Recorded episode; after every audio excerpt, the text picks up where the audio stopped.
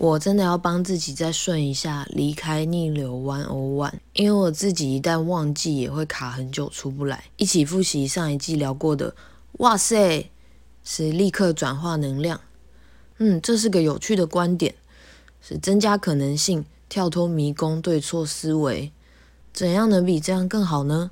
是安住在可能性中，不去定型这个逆境，同时也是要求宇宙，并给予现状改变的空间。